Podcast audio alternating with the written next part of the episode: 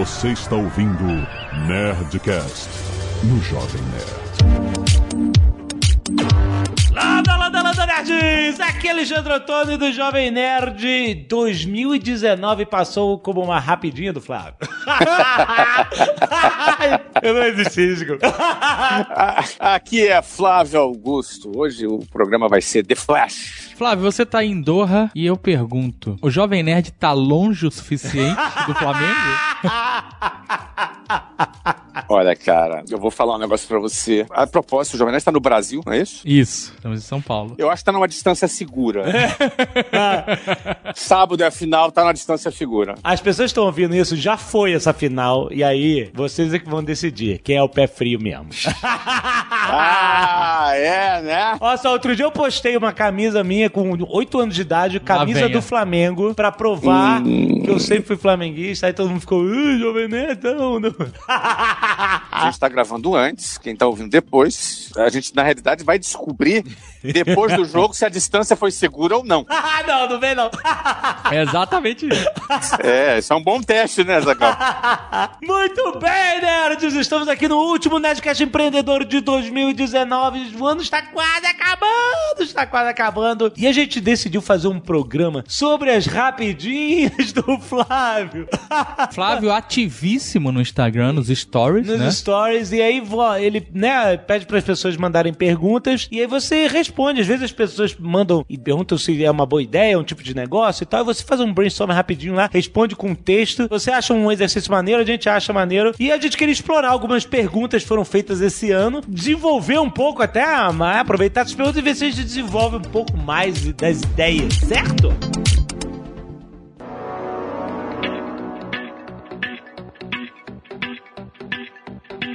Eu curto pra caramba as perguntas, porque foi uma maneira que a gente encontrou de, de começar a interagir mais com as pessoas. O Instagram não é uma rede que, que tem tanta interação, mas as perguntas É. a gente acaba criando essa interatividade. E são muitas, né? São cerca aí de duas mil perguntas por semana Meu Deus! que a gente recebe. É claro que a gente não consegue responder nenhuma fração delas, e é até meio sorteio, meio aleatório, porque não dá nem pra analisar, não dá nem pra ler todas as perguntas. Sim. E eu peço que as pessoas, às vezes, elas insistam ali, mas a gente está sempre respondendo. Eu respondo talvez um, mais de uma centena, quem sabe duas centenas de perguntas por semana. Deixa eu só falar o que que é essa tal rapidinha. Ah, diga, Porque assim, tem vários tipos de perguntas, desde perguntas bobas, desde perguntas mais técnicas. Essa rapidinha que você mencionou, e a gente separou algumas pra gente conversar, é quando a pessoa faz uma pergunta específica sobre negócio. Foi, é claro, né? Eu ali na- no Instagram não, não vou é, fazer um business plan. Essa ideia da rapidinha é um brainstorm, ou seja, é só uma. O que, que vem na minha cabeça na hora e o que, que a gente começa ali a trocar ideia. E o meu objetivo é, é mostrar pra pessoa que, mesmo rapidinho, a gente pode, sei lá, criar algumas premissas e começar a desenvolver algumas possibilidades. E daí que podem surgir algumas oportunidades. Né? Ou seja, como é que a gente pode questionar determinada problema e tentar criar uma solução fora da caixa, uma coisa diferente. Nesses exercícios pode ser que surja uma boa ideia. Nenhuma resposta que eu dou tem a pretensão de ser um projeto, mas sim uma provocação, quem sabe pode até originar alguma coisa interessante. Muito bem. Então, a primeira que a gente selecionou aqui, que é sobre drones, é a pergunta sobre o mercado de serviços com drones. Se é uma boa. É, esse cara, inclusive, perguntou, ele estava querendo é, saber a minha opinião da utilização do drone para entregas de roupas. Ele, ele, ele era um cara que vende roupas, né? Ele queria fazer entregas, né? Então, essa, a ideia dele era essa, né? Como é que a gente utilizava drone nessa oportunidade para serviço e tal. E aí, a minha resposta, ela foi exatamente por outro caminho. Que eu disse para ele que a primeira coisa que vem na minha cabeça, isso é uma coisa que eu fico muito intrigado, fico questionando muito, né? Vocês sabem, eu tenho um estádio, tem pelo menos dois, três jogos por mês, Uhum. e tem está sempre acima de 20 mil pessoas no estádio, ou seja, um estádio está sempre cheio. E a gente sempre se preocupa com a questão de segurança. Todas as entradas têm detetores de metais e tal, aquela coisa toda. A gente já foi em dois jogos lá ajudar a derrotar o Orlando City, mas. é, Isso. Isso. Não temos ainda sistema de segurança contra pé frio. tem, que botar, Isso é um negócio. tem que botar o hot floor na entrada.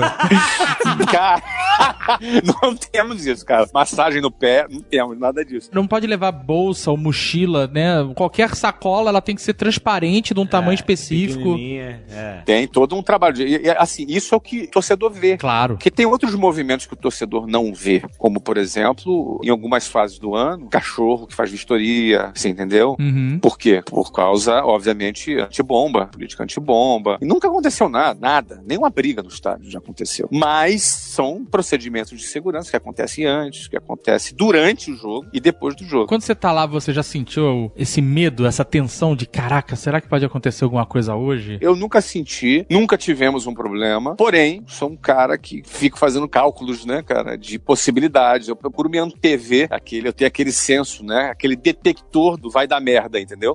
é muito melhor você se antever. E procedimentos de segurança, eles são antecipatórios mesmo. Você tem que prever as possibilidades de alguma coisa acontecer.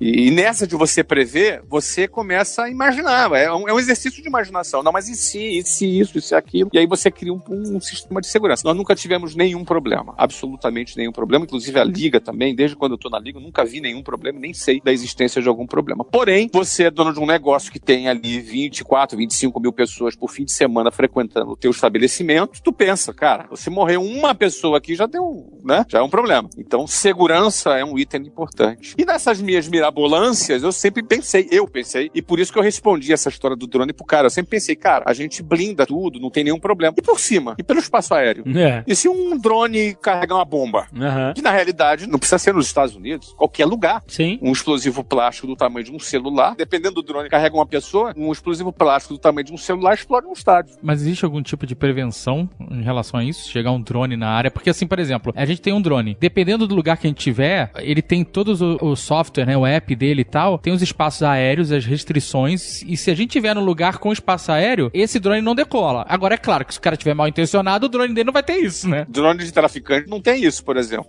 É, exato. Né, Em 2015 teve um drone que caiu no gramado da Casa Branca Caraca. e deu uma merda inacreditável. E depois acharam e era um zoeiro. Não era nada, não era um ataque, não. Era um cara que, sei lá, tava bêbado, tava zoando e caiu lá o drone. Traficante, eu falei de traficante aqui, traficante manda celular por drone nas, nas prisões. Mas celular, mano, droga, já mandaram também, mandaram um monte de coisa pro drone. Porque o cara controla e manda, e solta, vai lá, solta e acabou, e cai. Não dá pra confiar no sistema interno do drone que o cara hackeia o drone e pronto. Ele já não tá usando mais aqueles mapas de no-fly. Não, esquece. Então você teria que ter um sistema de segurança externo. Então, eu respondi pro cara, ó, a oportunidade de drone que eu vejo é segurança contra drone. Eu não sei se já existe, de novo, gente, eu não tô aqui, eu tô querendo, eu faço essas respostas pra mostrar pros caras como é que, de repente, a gente pode achar alguma oportunidade fora do comum, fora da caixa. Então, eu falei, olha, eu- se eu fosse investir em alguma coisa na área de drones, eu investiria na área de segurança contra drone. E aí, eu vejo duas possibilidades. Possibilidade número um, alguma coisa que bloqueasse a frequência do controle do drone, porque um drone é controlado por rádio, né? O controle remoto via rádio para controlar o drone. Alguma coisa que num determinado raio pudesse bloquear qualquer tipo de controle. Uhum. E aí, obviamente, o drone, a partir do momento que passasse ali perto, ele perderia o controle, passaria direto, ia embora, alguma coisa do tipo, entendeu? Ou desligasse, caísse, alguma coisa que pudesse ser desse gênero. Então, alguma coisa que interferisse, obviamente, teria que desenvolver, pesquisar, investir em desenvolver essa tecnologia, se é que ela já não existe. Uns anos atrás também a... teve uma notícia que a, a polícia holandesa tava treinando águia Isso é maneiro. Aí eu já achei. pegar drone. Então. E aí, assim, tem vídeo das águias vindo, só que aí teve reclamação, porque é, machuca as águias. Mas se né? a águia tiver de armadura? Não é, mas- Olha que interessante. Você vê que a minha resposta falava de uma segunda hipótese, que era você ter drones fazendo segurança. Sim, drone que pega drone. Drone que pega drone, ou seja, é um drone que está ali à disposição, que tem um detector de movimento numa, num determinado raio, que se não for autorizado, de alguma forma pudesse catalogar o que seriam objetos voadores identificados e autorizados, e ele vai lá e abate, de alguma forma, sei lá. É, eu lembro que tinha um drone que jogava uma rede em cima do outro drone. E aí, quando a rede cai, o drone cai. Então, Tinha uma arma, você falou do negócio de bloquear sinal, tinha uma arma realmente que era tipo uma arma de embaralhar, né, sinal que o cara apontava no drone, era uma arma de mão, assim, tipo uma bazuca, né? sei. E aí você apontava no drone e, ele desconectava, caía no caso. né? A brincadeira é rapidinhas, porque você, pô, cara, o que, que vem na minha cabeça? É. O que, que vem na minha cabeça? Então, pô, eu respondi pro cara, eu investiria mais nisso. Agora, vamos supor que a gente conseguisse desenvolver alguma coisa que criasse essa patrulha, essa segurança. Esse serviço pode ser vendido de diversas formas. Pode ser vendido para residência. Porque, assim, um drone, ele não é uma ameaça só para jogar bomba. Ele é uma ameaça, por exemplo, para filmar você você, para te fotografar de forma indiscreta. É. Não é? Hoje em dia,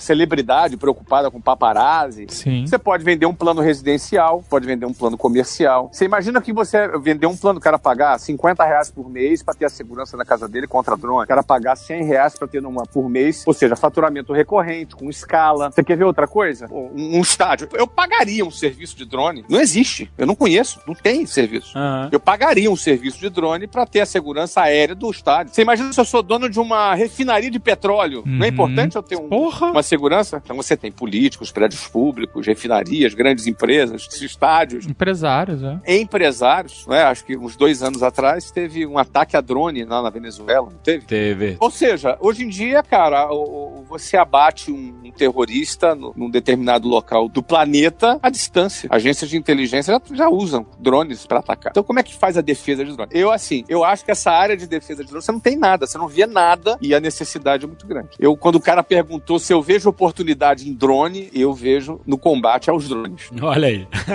Muito bom.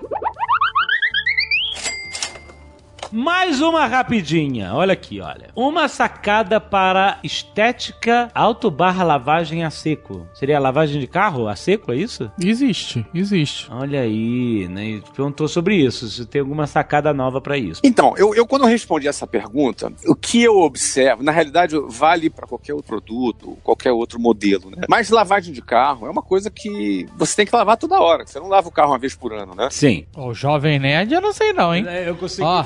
calma, calma, calma, calma. É porque o meu carro era prata. Prata dá uma enganada. Olha que caraca. E tava chovendo bastante. E a chuva forte, aquela chuva forte que não deixa o carro sujo. Inacreditável. Entendi. Eu fiquei 10 meses sem lavar o carro. Mas não, não, parei, parei com isso. Agora eu tô lavando o carro. Quanto em quanto tempo vocês lavam o carro? Acho que lavar uma vez por semana. Eu lavava uma vez a cada três semanas, vai. Você é meu porcalhão, né, cara?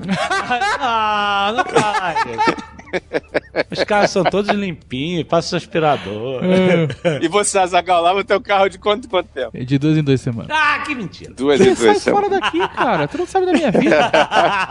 Como quem não lava o meu carro sou eu, a gente lava de uma vez por semana, né? Aham. Fica sempre limpinho, etc e tal. Mas eu vou te falar, lavagem de carro é uma necessidade recorrente. Sim, é. Eu penso que produtos de necessidades recorrentes, você pode formular um modelo de venda recorrente. Sim. Porque minha resposta foi mais ou menos estruturada por esse caminho, né? Eu vejo que você vai sair de casa para lavar carro, é muito difícil. Então, o ideal é o que inclusive muitas lavagens já façam, elas se instalem em locais É. que o cliente, ele, enquanto faz uma coisa, ele vai lá e lava o carro também. Tem shopping sem estacionamento de shopping. O que, que eu agregaria a isso, a esse conceito, que já é um conceito interessante? Eu agregaria isso em faculdades, em empresas, grandes empresas. Eu agregaria isso também como um benefício que o RH pode oferecer para o seu funcionário. É verdade, na empresa, que o cara vai todo dia trabalhar. O cara vai todo dia. Então, no estacionamento da empresa, esse franqueado, por exemplo, ou essa empresa, essa filial da empresa, não precisa nem pagar aluguel. É benefício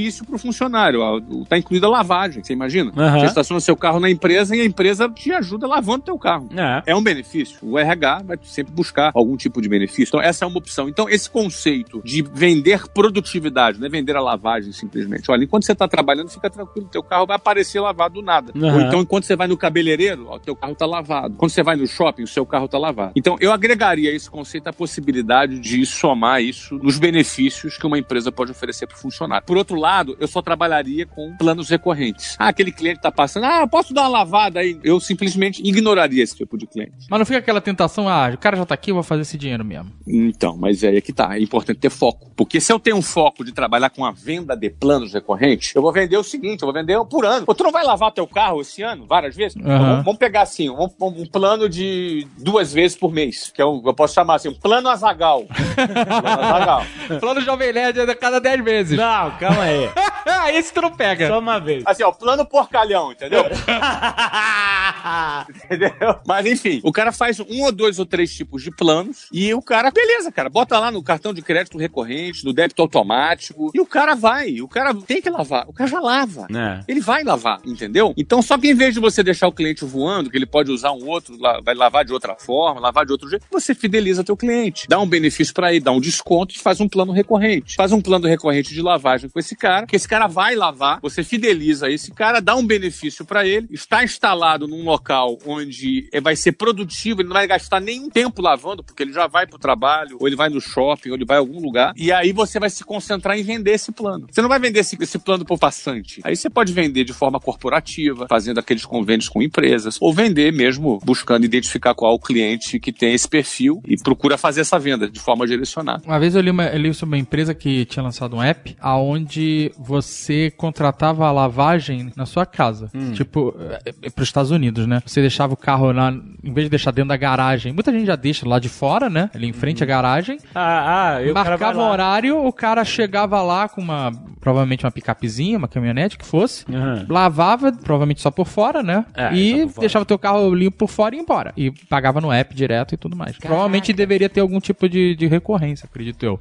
Mas tinha essa facilidade de você agendar e o cara ir lá, você deixa o carro lá do lado de fora e quando volta tá limpo. Tem que se analisar aí a escala disso, mas é, é uma outra possibilidade. Você lavar o carro na casa do cara e ter uma agenda e atender 10, 15, 20, 30 clientes e tal. Porque eu acredito que provavelmente ele funcionava, entre aspas, como um Uber, né? Ele conecta o cliente que quer o carro limpo com um, Ah, tá. um prestador Uma- de serviço Aham. que, que Aceita. né? Aham. Provavelmente, acredito eu. É, aí já é outro modelo. né? Eu tava reparando aqui, assim, não, não só nessa conversa aqui, nas duas perguntas você falou sobre serviços de pagamento recorrente, mas assim, todas as nossas conversas que a gente já teve, e todos, até a grande parte dos seus negócios. No próprio Orlando City, né? Sim, é o season ticket, que o cara paga o ano inteiro. né? A venda recorrente é um modelo de negócio que tá bombando porque é algo cultural, que tem uma nova cultura de consumo que tá acontecendo, ou é, é uma preferência, porque certamente você tem uma preferência como empresário para pagamento recorrente, que é receita garantida todo mês. Qual é a sua visão sobre esse eh, estilo de negócio de pagamento recorrente? Bom, todos os meus negócios têm recorrência, todos eles. Né? O Orlando City, como você falou, o WhatsApp, propriamente dito, meu sucesso.com, o WhatsApp online. Na minha avaliação, a definição do modelo de negócios, ela já é metade da vitória do jogo, entendeu? Aham. Você tem que apostar num modelo vencedor. Uhum. Eu, eu sempre falo que o modelo vencedor ele tem que ter margem e ele tem que ter escala. Escala e margem. A combinação de escala e margem vai tornar qualquer negócio um modelo vencedor. E você vai ter escala e margem se assim você desenhar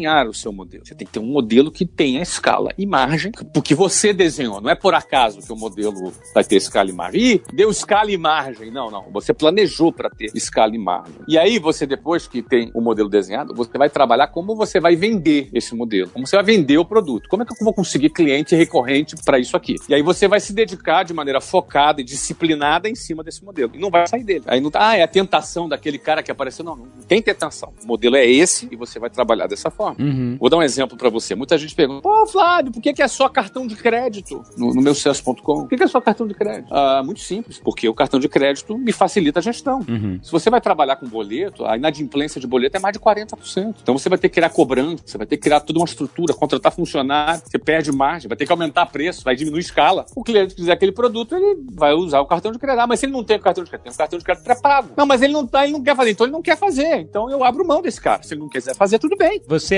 abre mão de um cliente que gostaria de pagar com boleto, mas em compensação seria muito mais dispendioso e complexo você lidar com essa venda, entendeu? muito mais complexo a gestão, isso, com essa variável, e queria redundar no aumento de preço. Porque, olha, vamos entender que todo custo de uma empresa vai ser repassado por um preço. A Aham. composição de preço leva em conta o custo que a empresa tem para operar aquele produto, não é? Então a gente tem, al- algum cliente pode não gostar disso, e a gente respeita. Mas também cabe a nós definirmos como a gente quer vender o nosso produto. Então tem um modelo que, nesse modelo, eu consigo ter escala e margem atendendo aos clientes que de fato têm interesse naquele produto. Então Exato. você vê que isso também está ligado a uma confiança muito grande do valor do produto que a gente acha que tem, entendeu? Sim. E a nossa aposta foi essa desde o início. E a gente é disciplinado em cima disso. É disciplinado. O que, que me adianta ganhar, faturar X a mais e ter um custo 2X a, a mais também? Aham. Não compensa. Então eu tenho que definir qual é o meu modelo e ter disciplina em cima dele. Segundo ponto, sobre a recorrência é o seguinte: por exemplo, um restaurante. Você vai num restaurante, você vai nele num dia, o que te garante que você vai voltar lá na semana seguinte? Nada te garante. Você pode até gostar do restaurante, mas querer dar uma variada, né? Você pode gostar e dar uma variada, ou, ou você pode gostar e esquecer, cara. É. Tem tanta opção. É, pois é. E de repente você vai lá e gasta, vamos supor, 100 reais no restaurante. Mas e se esse restaurante te oferecesse a possibilidade de você pagar em vez de 100, tivesse um desconto e que você pudesse ir lá uma vez por mês? E você tem um baita de desconto, tem tal benefício, tem esse, esse, esse benefício, o cliente olha para aquilo e isso faz sentido. Para pra pensar. Uhum. Ó, eu, eu- é uma área que eu não gosto, assim, não é a minha área que eu não curto, que é a área de alimentação. Aham. Sabe, eu não curto a ideia de restaurante, não é um- uma área que eu eu gosto. Como negócio, você diz. Eu não tô dizendo que é ruim, certo? Uhum. Mas se tu perguntar pra mim, ó, se você, se você fosse montar um restaurante, uma rapidinha aqui, ao vivo. ah, ah, rapidinho. Boa. Essa não tá aí no nosso script, né? Sim. Se você fosse montar um restaurante, como é que você montaria um restaurante? Eu não montaria um restaurante aberto pra uma pessoa entrar lá, mesa pra três aí. Eu não faria isso. Aham. Eu montaria um lugar, eu escolheria assim um, um local, se fosse em São Paulo, ali Faria Lima. Faria Limer. Ah. Para os Faria Limers. Ia ter, ia ter estacionamento de patinete na frente desse. Não teria sorvete gelato. Ah, gelato. Exatamente. Gelato, claro. Faria Lima, exatamente. Mas na Faria, eu digo na Faria Lima, na Vila Olímpia, em Pinheiros, uma área perto de bancos, área de negócio. Sim, sim. Eu colocaria locais preparados para reuniões. Preparados para reuniões. A comida faz parte do processo, mas o cara não vai lá para comer. O cara vai lá para fazer uma reunião. E isso seria meio clube, entendeu? Tipo coworking com comida? É isso? Não chega a ser coworking, né? Mas são, é como se fosse uma área de eventos. Aham. Preparado para organizar. O cara vai fazer eventos, vai fazer ali, vai ter comida, e sim, mas é um restaurante, não é? O cara vai ali para almoçar ou para jantar. Mas, por exemplo, eu, eu venderia. O cara paga, é tipo um clube. O cara paga tantos reais por ano. Aí ele pode fazer tantas reuniões, almoço por ano. Reuniões, almoços, frequentar, Fazer networking. fazer uma reunião, fazer networking, fazer uma reunião com o time e tal. Você entendeu? Porque o que acontece? Eu não, eu, eu não vou vender almoço. Aham. Vender almoço é muito commodity. Todo mundo vende almoço, cara. Aham. Todo mundo vende janta. Você está cheio de restaurantes vendendo almoço e janta. Eu não quero vender almoço e janta. Deixa eu criar uma solução Aham. e vender essa solução. Que vai ter almoço e janta no meio ali, mas eu vou vender a solução. Ou vou vender algo, o cara vai chegar lá pô, pra fazer negócio e por aí vai. Não tenho aqui nenhuma. Tenho um business plan, repito. Mas eu vou buscar uma solução, não vender janta, não vender almoço. Vender comida é muito commodity. Já que a gente tá falando de restaurante, de comida, teve um cara que te perguntou de hamburgueria delivery. Ah, é, verdade. Então, essa da hamburgueria é a seguinte, porque a resposta que eu acabei dando é, é muito mais uma ideia de campanha de marketing que eu dei pra hamburgueria. Aham. Não era nem uma proposta, uma rapidinha de modelo de negócio, mas sim de um modelo de promoção e marketing, uma campanha para promover a hamburgueria. né? Então a ideia que eu dei foi o seguinte: as pessoas gostam de palco, as pessoas cada vez mais gostam de palco, gostam de reconhecimento, gostam de, de ganhar prêmio. Biscoito. A pessoa fala na internet biscoito, que é biscoito. Quando a pessoa quer, quer aparecer, quer ser reconhecido.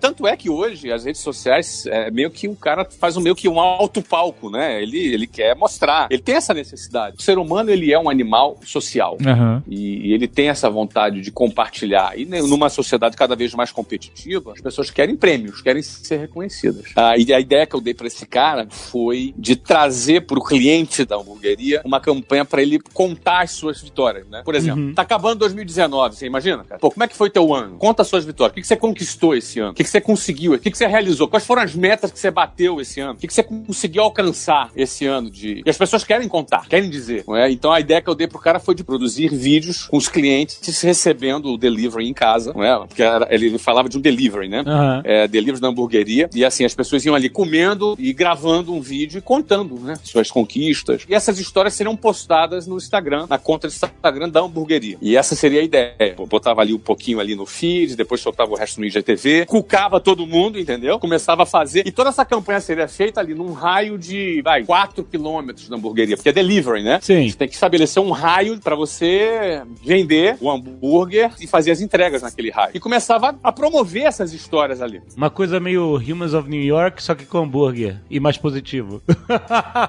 E mais positivo, exatamente. Olha aí. E assim, e o legal é que, que as pessoas vão começar a ver as pessoas da região. Às vezes eram pessoas até conhecidas. Olha lá, o cara, pô, olha lá, o cara foi lá e contou a história dele. Eu quero contar a minha também. Você entendeu?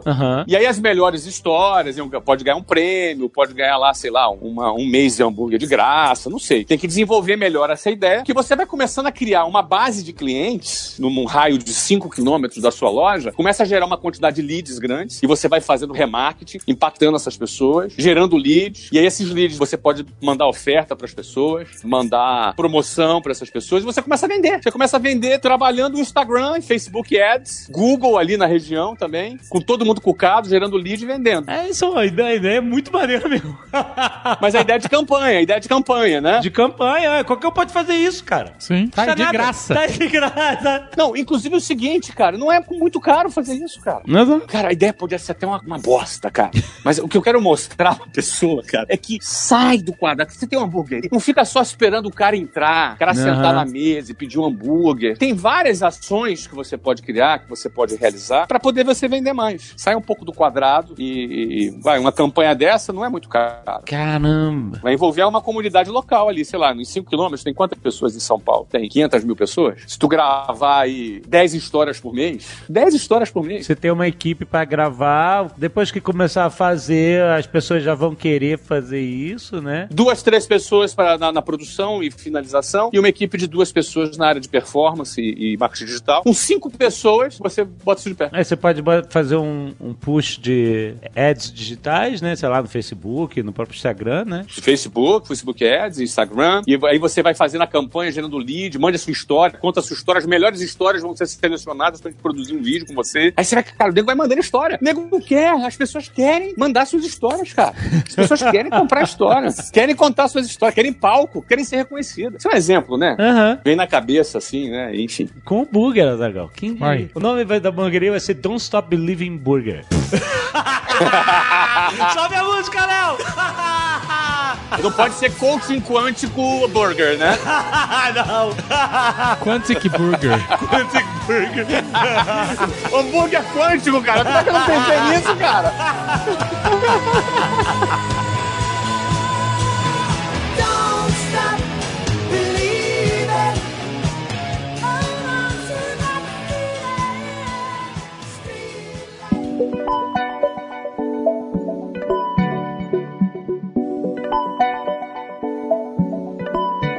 Gente, o Jabá é muito importante agora que tá no finalzinho do ano, que seja focado no Powerhouse, que vai rolar agora no iníciozinho de janeiro. Pra começar 2020, Já, bombando. já focado, exatamente. Qual é o dia mesmo? Então, o Powerhouse vai ser dia 4 de janeiro em São Paulo, na Unimed Hall. E, de novo, casa cheia de novo. Ainda tem ingresso, Flávio? Quase acabando, cara. Tem uns 300 e poucos ingressos ainda Aham. pra gente vender. É, a gente tá vendendo uns 40, 50 ingressos por dia. Vai acabar já já. Aham. A gente tá absolutamente tranquilo que a gente vai ter casa cheia lá em São Paulo. Se você ainda não garantiu a oportunidade de você ainda comprar o ingresso físico e ir lá em São Paulo, se você é de São Paulo, se você planeja viajar, corre, para de ouvir, já corre, clica no link aí. Mas se você não puder ir a São Paulo, Essa é a boa novidade esse ano. A gente vai fazer a transmissão ao vivo, uma transmissão profissional, que vai ter um, Olha. um- um pre-show e um pós-show, que vai ser apresentado pelo Rick Chester, inclusive. olha, Rick Chester. Segura a visão. É, cara, isso aí.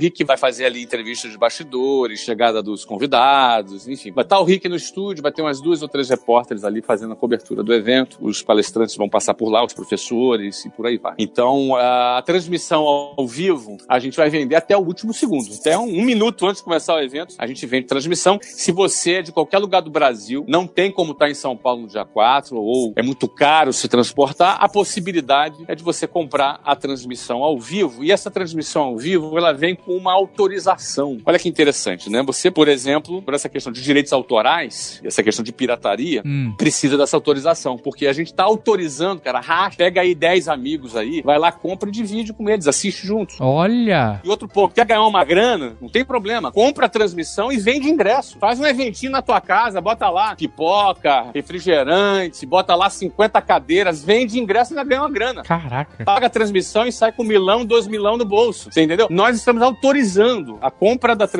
ao vivo, vem com a autorização pra você ganhar dinheiro com o evento se você quiser. Ou se você quiser simplesmente assistir, não tem problema nenhum, vai lá, compra, assiste e tá tudo certo. Mas aí a live você assiste e acabou. Aí, ou não? Ou ela vai ficar pra você disponível? fica pro cara disponível. Ou seja, ele assiste ao vivo e depois ele mantém o login e senha dele durante o ano inteiro. Ele assiste quantas vezes ele quiser. Então, assim, é uma alternativa bacana, porque a gente criou essa possibilidade para quem não pode ir e para quem não pode pagar. Tem essas alternativas aí também de você dividir ou até ganhar uma grana com o evento. Excelente. Além disso, tem o meu sucesso.com. Excesso.com O está ano aí. vai virar, já faz a sua assinatura. Exatamente. Tem um WhatsApp online também bombando. Tem, cara, tem muita coisa. Tá bombando, cara. Tem bastante. E vem mais novidade. Olha, olha. E vem, e vem mais novidade. Ano que vem a gente continua essa história. É isso aí. É isso aí, galera. Feliz ano novo pra todos aí, hein? Feliz ano novo!